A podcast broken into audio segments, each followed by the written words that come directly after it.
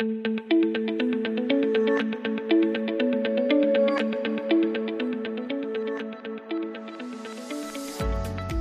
und herzlich willkommen zum BGM Podcast, der Podcast über betriebliches Gesundheitsmanagement für kleine und mittelständische Unternehmen. Mein Name ist Hannes Schröder und in der heutigen Episode geht es bereits um den dritten Teil unserer Quick Wins Reihe. Das heißt schnelle Maßnahmen zur einfachen Umsetzung gerade bei der Einführung eines betrieblichen Gesundheitsmanagements. Themenschwerpunkt heute Entspannung, Entspannungsförderung, Stressbewältigung. Da zählen viele Dinge rein, auch das Zeitmanagement und die Resilienz. Und solltest du noch nicht die beiden ersten Teile unserer Quick Wins Reihe gehört haben, dann empfehle ich dir da nochmal reinzuschalten. Ansonsten starten wir jetzt direkt los. Tipp Nummer eins kommt aus dem Bereich des Zeitmanagements und äh, ist eigentlich einfach umzusetzen. Schenkt mal jedem eurer Mitarbeitenden eine Eieruhr. Eine Eieruhr, die 30 oder idealerweise sogar bis zu 45 Minuten einzustellen ist. Denn mit dieser Eieruhr kann man eine spezielle Zeitmanagement-Technik anwenden. Die sogenannte Pomodore-Technik. Pomodore war der Erfinder dieser Zeitmanagement-Technik und ähm, er hat seine Arbeitsprozesse immer in Blöcke eingeteilt. In 30 Minuten Blöcke, in 15 Minuten Blöcke, in 45 Minuten Blöcke. Fakt ist einfach nur, dass ich mich gezielt in diesen Zeitslots nur auf eine einzige Sache fokussiere und versuche diese diesen Zeitslot so effektiv auszunutzen, zu gestalten, dass ich diese Aufgabe bis dahin fertig habe. Denn es ist sehr, sehr spannend. Es gibt auch das sogenannte Parkinson'sche Gesetz, was besagt, du brauchst für eine Aufgabe genau so lange, wie du dafür Zeit hast. Und wenn ich also am Tagesanfang genau meine Aufgaben in Zeitslots einpacke und dann entsprechend auch die Eieruhr starte, dann ist die Wahrscheinlichkeit groß, dass ich meine Arbeitspakete genau in diesen Zeitslots schaffe und erledige. Ich persönlich nutze das zum Beispiel mit meinem Google-Kalender. All meine Tagesaufgaben sind genau da in 30 Minuten Slots eingepackt. Manchmal sind es auch 45 Minuten Slots, aber es sollte eben nicht zu lang sein. Nach aller spätestens 90 Minuten ist unsere geistige Leistungsfähigkeit völlig aufgebraucht und wir müssen dann zwangsläufig eine Pause machen.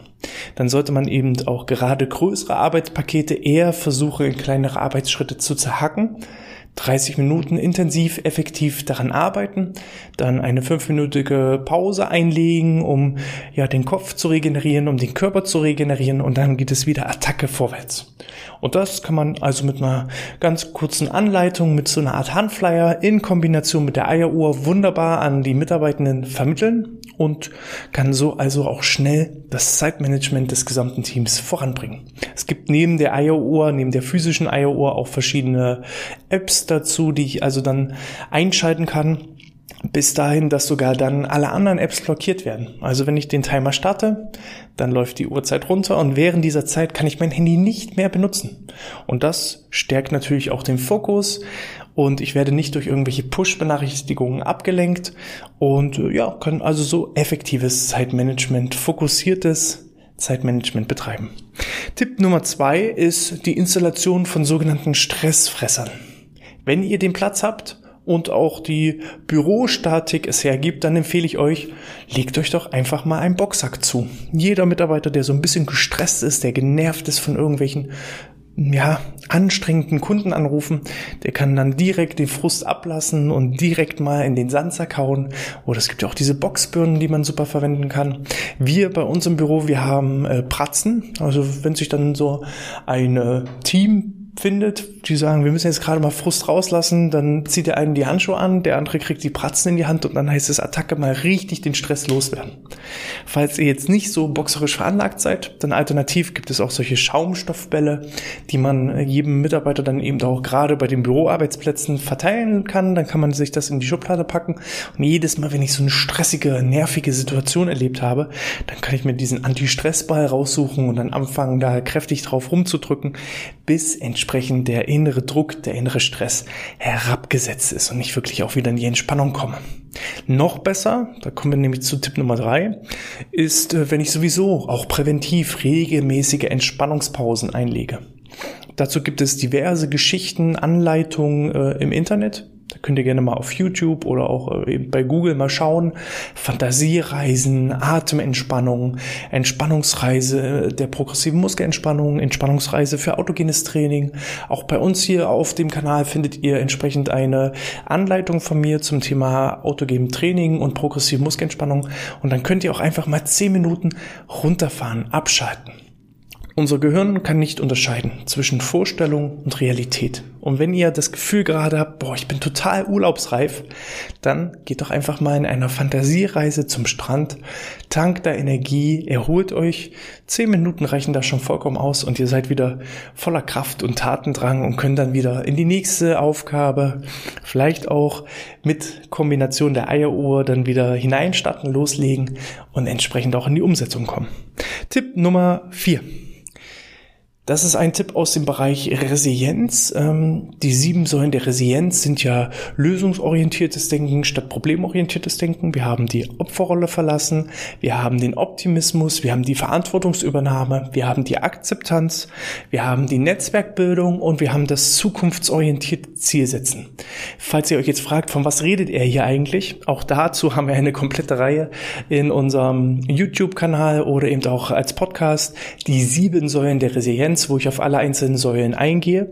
Und ähm, das, was jetzt als Tipp kommt, ist aus der Säule Netzwerk. Denn man muss selber nicht immer alles wissen, man muss auch selber nicht immer alles können. Aber wenn ich weiß, wer was kann, dann kann ich mir eben Unterstützung und Hilfe suchen. Und den Tipp, den ich habe, ist ein sogenanntes Kompetenz-Wiki anzulegen. Das heißt, ihr kennt ja eure Kollegen und ihr wisst, was ihre Stärken und Schwächen sind im beruflichen Umfeld. Aber die wenigsten wissen, was sind die Stärken und Schwächen vielleicht auch im privaten Umfeld.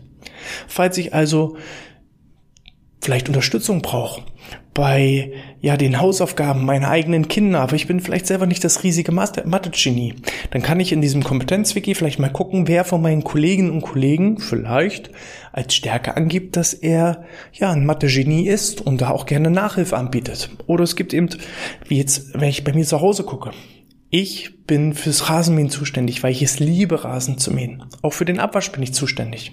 Und Fensterputzen ist auch in Ordnung. Was ich nicht gerne mache, ist Wischen, ist Staubsaugen. Das macht meine Frau eben lieber. Und was sie eben gar nicht gerne macht, ist äh, Fensterputzen. Und so haben wir uns Stück für Stück über die Jahre arrangiert, wer was macht. Und wenn ich also einen Experten in meinem Team habe, der sich super auskennt mit Steuererklärung, aber vielleicht Hilfe braucht von jemandem, der Fenster putzt, dann kann ich mich auch mit ihm fusionieren. Er macht meine Steuererklärung, während ich ihm die Fenster putze. Man muss nicht alles können, man muss nur jemanden kennen, der es kann. Ja, man muss nicht alles wissen, man muss noch wissen, wo es steht, beziehungsweise man muss jemanden kennen, der es weiß. Und das ist eben so dieser Anreiz, legt einfach mal in eurem Intranet oder mm, ja, ein manuelles Verzeichnis, ein Papierverzeichnis mal an. Wer kann was und wo sind die Stärken? Und dann könnt ihr auch mal aus Chefssicht, aus Führungssicht mal gucken, welche Tätigkeiten, welche Stärken, welche persönlichen Hobbys, welche Vorzüge der Mitarbeiter kann ich vielleicht auch für meine beruflichen Tätigkeiten nutzen. Nicht selten ist es bei uns so gewesen, jemand, der eben gerne malt und zeichnet, dass wir das dann bei uns in der Arbeit mit aufgenommen haben, der dann eben äh, für die Gestaltung der Flyer zuständig ist. Oder auch mal Entspannungstherapien beim Mandala-Zeichnen und solchen Sachen eben auch entwickeln kann. Ja, also da sind der Kreativität keine Grenzen gesetzt. Man muss nur wissen, wer kann was. Und das geht super mit so einem Kompetenzwiki. Tipp Nummer 5 ist eine ja, entspannte Akustik. Da gibt es natürlich auch Akustiker, die euer Büro analysieren, die die Arbeitsstätten analysieren und da natürlich auch ähm, Umgestaltung vornehmen können. Das kann mal etwas aufwendiger sein. Es kann aber auch manchmal sehr, sehr einfach sein und vor allem hier geht es ja um die Quick Wins, um die schnelle Umsetzung. Das heißt, langfristig solltet ihr das Ganze schon relativ professionell aufstellen, aber kurzfristig gibt es vielleicht auch mal die ein oder andere Spontanlösung. Nummer eins, die ich da habe, ist zum Beispiel eben die Schallschutzkopfhörer. Ich habe euch schon mal in einer vorherigen Geschichte erzählt, ähm, da gab es ein Callcenter, die eben sowieso auch immer viel reden, wo immer ein gewisser Lärmpegel herrscht und Die haben sich einfallen lassen, wenn jemand richtige Baustellen Schallschutzkopfhörer aufhat, in Kombination mit einem roten T-Shirt, wo ein riesiges großes Stoppschild drauf ist. Ähm, das heißt eben, Stopp, red mich nicht an. Ich bin entsprechend gerade in der Konzentrationsphase und möchte nicht gestört werden. Und das ist eben so ein schönes Signal. Schallschutzkopfhörer auf. Ich befinde mich gerade in meinem Flow-Modus. Ich bin gerade höchst konzentriert und äh, ich möchte nicht gestört werden. Das ist Tipp Nummer eins für eine smarte Akustik. Alternativ kann man eben auch wirklich Kopfhörer reinnehmen. Ich persönlich mache das bei mir im Büro auch immer. Alle, wenn meine Mitarbeiter wissen alle, wenn ich Kopfhörer drin habe, da will ich nicht gestört werden. Dann brauchst du mich nicht ansprechen. Und das ist halt vorher ganz klar kommuniziert. Das hat dann nichts mit, ich will nichts mit euch zu tun haben zu tun, sondern wenn ich Kopfhörer auf habe, dann bin ich konzentriert, sprich mich nicht an, lass mich in Ruhe, ich muss mich konzentrieren. Und dann wird nur gestört, wenn, sag ich mal, die Hütte brennt. Ähm, Tipp Nummer drei ist auch, ja, vielleicht im Hintergrund so entspannte Musik laufen lassen. Da muss man dann von Büro zu Büro reden wen das stört, wen das nicht stört. Ähm, es gibt auch sogenannte Study Music, also ja, Musik, während man studieren kann, lernen kann, die auf einer ganz bestimmten Frequenz schwebt, wo angeblich eben auch die Konzentrationsfähigkeit am höchsten ist. Das sind häufig Lieder ohne Texte, sondern mit einer relativ monotonen Melodie, die aber die Konzentrationsfähigkeit entsprechend steigern soll. Auch das ist eine Möglichkeit, die man dann im Hintergrund locker laufen lassen kann und entsprechend die Produktivität steigern kann kann. Als Bonustipp habe ich gleich mal zwei weitere Tipps. Tipp Nummer eins als Bonustipp ist, ähm, bastelt doch mal ein Vision Board, ein Visionsboard. Was sind eure Ziele? Was sind eure Wünsche? Wofür lohnt es sich jeden Tag aufzustehen? Was ist euer Warum? Und das könnt ihr sowohl persönlich machen, jeder für sich alleine. Da kann man also auch sehr, sehr schön einen Teambildungsworkshop, ein Teambildungsmeeting machen, wo gesagt wird, was sind dann konkret eure Ziele? Was sind eure Visionen? Wo wollt ihr hin? Und dann kann sich jeder so seine persönliche Vision aufbauen, sein Vision Board aufbauen, aus verschiedenen Katalogen Dinge zusammenschneiden. Wo will ich hinreisen? Was will ich für Autos fahren? Was möchte ich erreichen? Was habe ich für Ziele? Wo möchte ich hinkommen? Und äh, das kann dann jeder entweder individuell individuell bei sich aufhängen. Oder man macht eben auch nochmal ein Team-Vision-Board. Wo möchte das Team hin? Oder ein Unternehmens-Vision-Board. Wo möchte das Unternehmen hin? Weil dann weiß man immer wieder, wenn man das äh, Büro betritt, sieht man das direkt und darauf, wo ich meinen Fokus richte, das ziehe ich automatisch an.